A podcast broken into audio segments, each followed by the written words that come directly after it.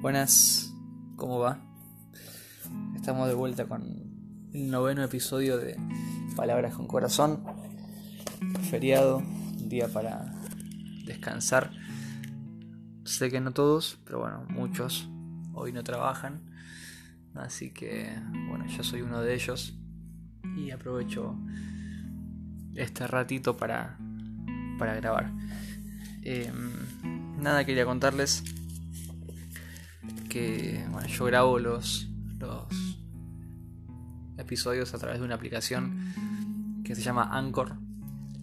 Tiene una función en la que me, me va dando los números de la cantidad de personas que van escuchando y cuántas reproducciones tiene cada uno de los episodios. Así que nada, quería contarles que llegamos a los 100 a las 100 reproducciones que sinceramente es, es eh, mucho más de lo que esperaba, así que bueno, gracias a todos los que se toman el tiempo, a los que, a pesar de que saben que el que graba es Andy, ni un pastor, ni un teólogo, ni nada por el estilo, eh, se toman el tiempo y, escuchan, así que gracias eh, a todos, como siempre les digo, es el deseo y el motivo por el que lo hago es para para poder ser de bendición de esta forma. Y, bueno, espero que también ustedes, de las maneras que, que, pueden, eh, lo hagan, ¿no? Eh, a veces tenemos un poco de temor, como es mi caso, de, de hacer cosas porque no, esto lo hacen los pastores o no, esto lo hacen cierto tipo de personas, ¿cómo voy a hacerlo yo? Pero bueno, la, realidad es que Dios utiliza y utilizó en la historia siempre gente común. Eh, Dios se, glorificó y mostró su poder a través de personas sencillas que, que se atreven por gracia a, a ser utilizados. Eh, ese es mi anhelo. A veces hay que callar un poco las voces de, temor, de miedo, la, voz de la inseguridad y hacerlo. No digo que siempre sea así, pero muchas veces es así. Y para hacer el bien, para eh, amar, no hay que pedir permiso. Así que ánimo, si, estás dudando de hacer algo que puede ser de bendición a otros, no te digo que no consultes, no te digo que, no lo hagas. Si tienes en el corazón hacerlo, hacelo y está bien. Pero hay cosas que, podemos hacer en libertad y siempre y cuando sea para, el beneficio de, personas creyentes y también para no creyentes que, puedan acercarse a Dios. Eh, así que bueno, hoy quiero compartirles Seguimos en Marcos, el libro que estoy leyendo, y vamos a ver la fe de una mujer gentil. Eh, es muy conocida la historia, pero bueno, hay varias cosas que me gustaron de, este relato y el nombre que le voy a dar a este episodio es Intercesores. Así que arrancamos. Dice Marcos capítulo 7 versículos del 24 al 30 que luego Jesús salió de Galilea y se dirigió al norte, a la región de Tiro. No quería que nadie supiera en qué casa se hospedaba, pero no pudo ocultarlo. Enseguida una mujer que había oído de él se acercó y cayó a sus pies. Su hijita estaba poseída por un espíritu maligno y ella le suplicó que expulsara al demonio de su hija. Como la mujer era una gentil, nacida en la región de Fenicia, que está en Siria, Jesús le dijo, Primero debo alimentar a los hijos, a mi propia familia, los judíos. No está bien tomar la comida de los hijos y arrojársela a los perros. Es verdad, Señor, respondió ella, pero hasta los perros que están debajo de la mesa se les permite comer las sobras del plato de los hijos. Buena respuesta, le dijo Jesús. Ahora vete a tu casa porque el demonio ha salido de tu hija. Cuando ella llegó a su casa, encontró a su hijita tranquila, recostada en la cama y el demonio se había ido. A simple vista es un episodio más, un, un momento más en el que Jesús sana a alguien, pero bueno, tiene algunos condimentos que le hacen diferente. Uno de ellos es que Jesús en este momento no está queriendo que la gente se acerque a Él, sino que está justamente deseando que la gente no sepa dónde está, pero dice, dice que no pudo ocultarlo. No pudo ocultarlo y dice que enseguida una mujer que había escuchado acerca de él se acercó y cayó a sus pies. La diferencia de esta mujer es que no era una mujer judía, sino que era una gentil. Acá el texto nos dice que era una persona nacida en la región de Fenicia, que está en Siria. Em, esta mujer va a Jesús pidiéndole que, que ayude a su hija, que estaba siendo poseída por un espíritu maligno. Em, uno viendo el historial de Jesús podría pensar que lo que hizo Jesús fue decirle, tu hija se ha sanado, eh, o llévame hasta donde está tu hija para que pueda ayudarla, pero Jesús en esta ocasión le dice algo completamente diferente. Para la sorpresa de, de todos, Jesús le dice, primero debo alimentar a los hijos, a mi propia familia, los judíos. No está bien tomar la comida de los hijos y arrojársela a los perros. Jesús parece muy muy fuerte, muy heavy lo que le dice. Dice, ¿cómo te voy a ayudar a vos que no sos de mi pueblo? Y es más, la trata de, de ser un... o tanto ella como toda su... toda la gente del lugar de donde ella venía son perros, le dice. ¿Cómo voy a ayudarte a vos? Si todavía tengo que alimentar a mis hijos, a los de mi familia, a los judíos. No tengo espacio en mi agenda para vos, es lo que aparentemente Jesús le dice lo llamativo es que esta mujer, en vez de irse ofendida por lo que Jesús le acaba de decir, que posiblemente es lo que cualquiera de nosotros haríamos, si Jesús nos dice, ¿cómo te voy a ayudar a vos que sos un perro? No sabemos con qué tono se lo dijo, pero no es, no es una palabra amable y genera cierta controversia esta, esta reacción de Jesús, pero sabemos que Jesús por algún motivo lo hace. Cualquiera de nosotros nos hubiera ido, quizás ofendido diciendo, ah, este Jesús es una farsa. ¿Cómo que Jesús ayuda a la gente si me acaba de decir esto? ¿Cómo puede ser? Pero la mujer hace todo lo contrario. La mujer, para sorpresa de todos los que estaban ahí, se hizo cargo de su indignidad. Dice el texto que ella dijo, es verdad, Señor. Dice, es verdad, Señor. Nos muestra eso que ella en vez de ofenderse, se reconoce indigna. Y ese reconocerse indigna nos da una muestra de humildad. Ella no sentía que tenía el derecho de ser ayudada. No, no, no iba con pretensiones a Jesús. Al menos no con una pretensión orgullosa. Esta mujer desde el principio se nos muestra una mujer con un ego y un orgullo bastante pequeño. Dice que cuando escuchó de Jesús se acercó y cayó a sus pies.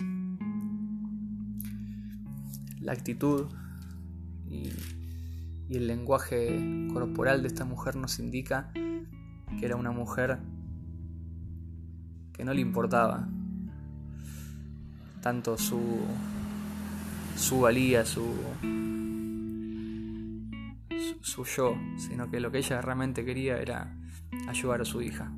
Su, su corazón y su intención, lo que le había movido hasta Jesús, realmente era el dolor de ver a su hija sufriendo, en este caso, una posesión demoníaca.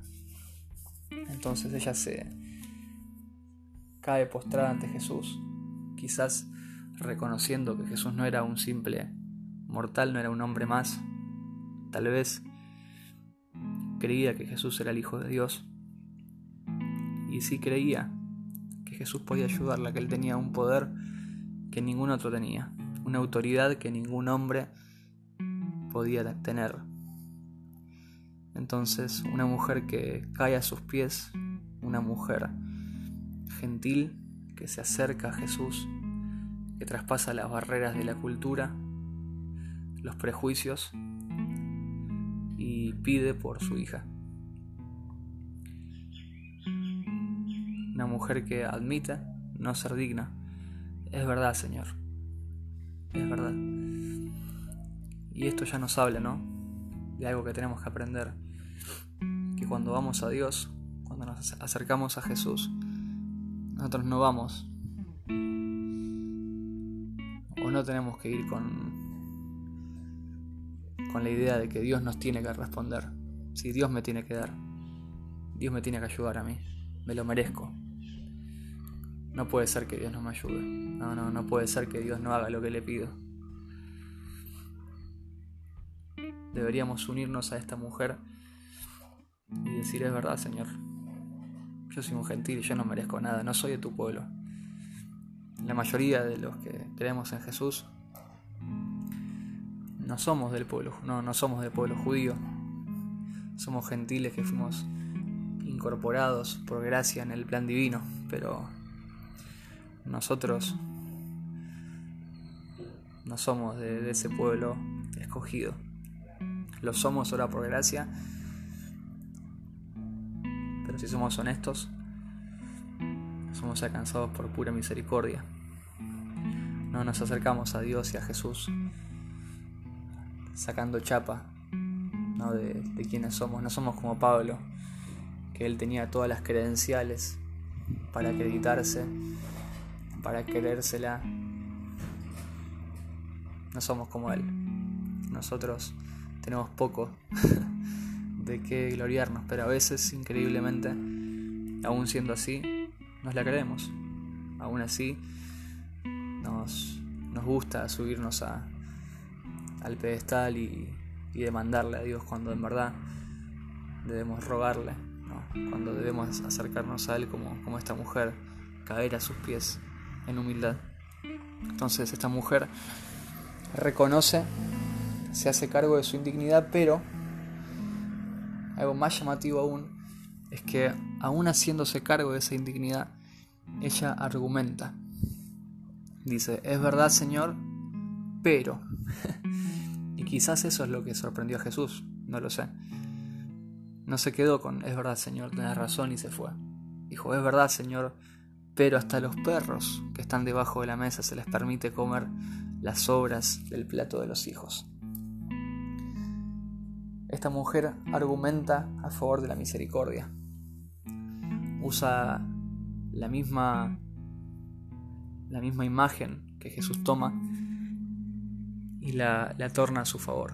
Señor, es cierto, la comida no es para los perros, no les corresponde a ellos, pero también los perros comen de las migajas. ¿no?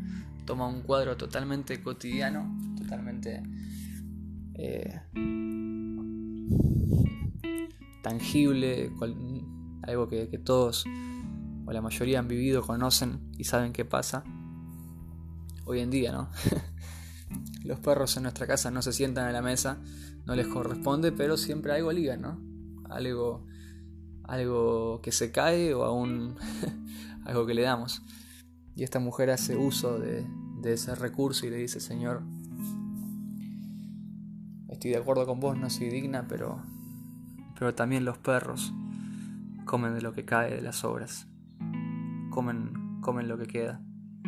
Y con las obras me alcanza, Señor. Yo necesito que me des todo. Ya con las obras estoy completa, es suficiente. Y eso me hacía pensar un poco, ¿no? Que muchas veces cuando le pedimos cosas a Dios, entendemos, ¿no? Que el no de Dios es un no y tenemos que aceptarlo. Y creo que la mayoría de las veces es así. Pero también me hacía pensar si es posible que en ocasiones Dios nos diga que no para que en vez de aceptarlo como la respuesta definitiva, esa negativa genere en nosotros una respuesta de fe fundamentada en la gracia.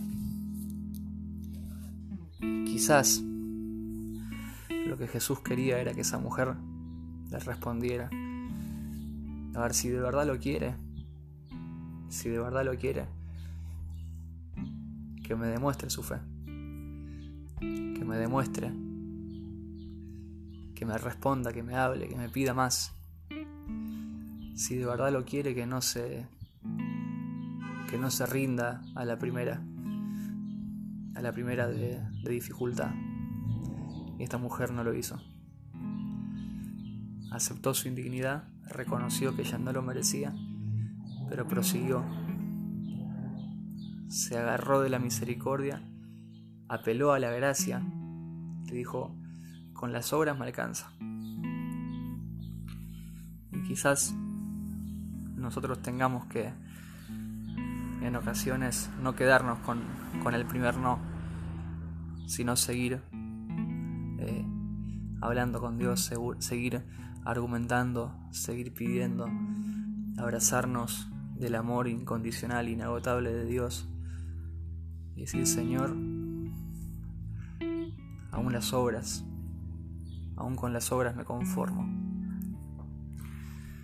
Quizás los, los no no son siempre para que dejemos de pedir, sino que el no es, un, es el incentivo que nos tiene que llevar a pedir con más fuerza, a argumentar delante de Dios, siempre esperando en su misericordia y siempre aceptando lo que venga de su, de su mano, lo que Él nos conceda.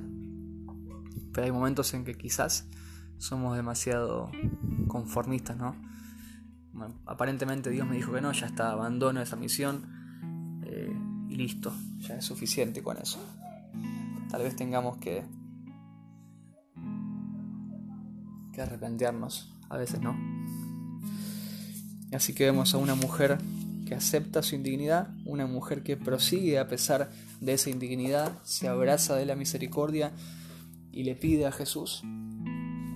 Jesús, la respuesta a esa, a esa valentía, porque creo que responderle a lo que Jesús le había dicho es un acto de valentía impresionante. Y Jesús se lo reconoce, le dice, buena respuesta, le dijo Jesús. Ahora vete a tu casa, porque el demonio ha salido de tu hija. La mujer, por gracia, consiguió lo que ella buscaba. Ella había ido para poder ayudar a su hija. Y Jesús reconoce y premia esta manifestación de fe de esta mujer. Por eso es que hay veces en las que tenemos que intentar mirar también estos ejemplos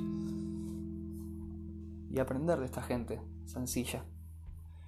Personas que se la jugaron y que estuvieron dispuestos a, creer más allá de lo, de lo que haríamos nosotros, ¿no? Aprendemos de esta mujer y es admirable. Entonces la mujer lo consigue, por gracia, como decíamos, llega a su casa y encuentra a su hijita tranquila, recostada en la cama, y el demonio se había ido. El final feliz, ¿no? En esta ocasión.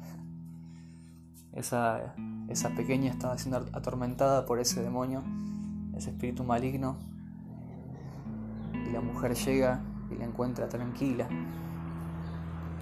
al fin descansando, recostada en su cama. Para cualquier padre sabemos que no hay nada que se compare con, ver a nuestros hijos bien. Ver a nuestros hijos sufrir. Eh, a mí no me tocó todavía, ojalá que nunca me pase, pero ya teniendo hijos, pensar que les pase algo ya te rompe el corazón y te destroza por dentro, no es inimaginable pensar que algo les pase. Por eso es que saber encontrarnos con esto, con esta mujer, al fin viendo a su hija bien, es el mejor de los finales. Y aunque esta historia termina, hay un último punto que me gustaría compartirles, que es que esta mujer, como tantas otras mujeres y hombres, fue una intercesora como decíamos antes, esta mujer no fue a Jesús para buscar un milagro para ella misma. Lo que ella pidió tenía que ver con su prójimo. Lo vemos en ella, lo vemos en esos cuatro amigos que llevaban a su compañero paralítico ante Jesús. Lo vemos en, en Jairo pidiendo a Jesús por su hijita. Lo vemos en el centurión que pide a Jesús por su siervo. Y lo vemos en un montón de, ejemplos en, en los evangelios. Son personas que van a Jesús, pero no van a Jesús por ellos mismos. Van a Jesús en nombre de otro. Son, son gente común que, a pesar de que seguramente tienen sus necesidades, ven en el otro una necesidad mayor. Y como ellos mismos no se pueden acercar a Jesús, ellos deciden ir. Deciden llevar el caso por otros. Y yo me preguntaba y pensaba mientras leía esto, si hoy en día todavía existen intercesores como, como ella, como ellos. Acá escribía si estamos yendo a Jesús para pedir con humildad por otros. A veces pensamos en pedir sanidad ¿no? y pedir milagros. Y se nos viene a la mente enseguida esas iglesias y esos lugares en los que la gente juega con, con la credulidad de las personas y, mucha gente que lo único que quiere es, la plata de los demás y solamente les engañan para, sacar algún beneficio, pero no es el caso. Esto no es lo que esta gente hacía. Como leímos recién, era gente humilde de verdad se acercaba a Jesús porque le pesaba la condición de, de tristeza, de dolor, de angustia, de enfermedad, de opresión de los demás. Muchas veces Jesús se acercaba a la gente enferma, pero también muchas veces Jesús conocía a esa gente porque otros se las presentaban, porque otros llevaban el caso ante él. No solo gente enferma, sino gente endemoniada, gente con problemas. Y pensaba en esto, ¿no? ¿Cuánto tenemos nosotros de intercesores? seguramente entre nosotros, en nuestra familia, en nuestro trabajo, en la iglesia, hay muchas personas que necesitan que vayamos a Jesús por ellos. Seguramente vos conoces a alguien que necesita que vos lo lleves a Jesús porque Él no va a ir o porque Él no puede ir. Hoy en día no tenemos la posibilidad de llevarlos como en ese momento se podía hacer, ¿no? No podemos llevar a, alguien a conocer a Jesús personalmente porque no lo tenemos acá. Pero sí podemos llevar a Jesús, llevarles a Jesús de una manera espiritual. Podemos orar por ellos. Podemos llevar sus necesidades, sus vidas, sus enfermedades, sus problemas, sus necesidades. Podemos llevarlas delante de Jesús en oración podemos interceder por ellos, podemos pedir por ellos lo que ellos mismos no piden, podemos pedir por su salvación, por su alma, pero también podemos pedir por, por aquellas cosas que son visibles y que pueden hacer que, que se conviertan en una prueba eh, clara de su necesidad de salvación.